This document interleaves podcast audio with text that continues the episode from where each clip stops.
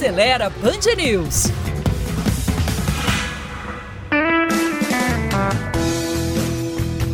Olá, amigos da Band News. O ano de 2023 começou com algumas alterações nas regras de trânsito previstas no Código de Trânsito Brasileiro.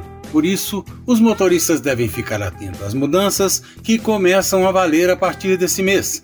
As alterações vigentes foram publicadas no Diário Oficial da União em 29 de dezembro de 2022.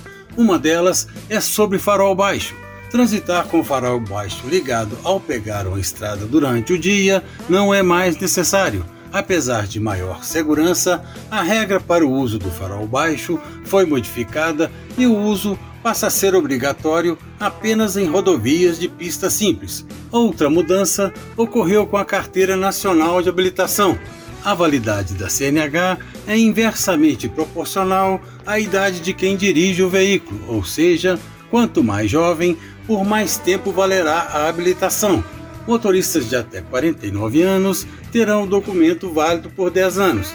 Já os que têm entre 50 e 69 anos precisarão renovar o documento a cada 5 anos, e condutores com 70 anos ou mais renovarão a CNH a cada 3 anos. As alterações também contemplam o exame toxicológico, a medida provisória 1153 de 2022 prorroga a exigência do exame toxicológico periódico. Ela suspende até 2025 a aplicação de multa para motorista profissional que não realizar esse exame.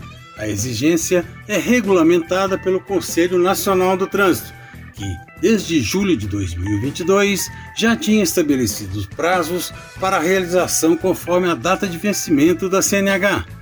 Com a nova lei em vigor, a aplicação da multa e das demais penas ficam adiadas para 1 de julho de 2025. Para quem quer ficar por dentro de todas as mudanças, a editora Edpromo lançou uma edição atualizada do código que traz também as tabelas de valores referenciais para multas de velocidade. Visite o nosso site aceleraí.com.br. Até a próxima!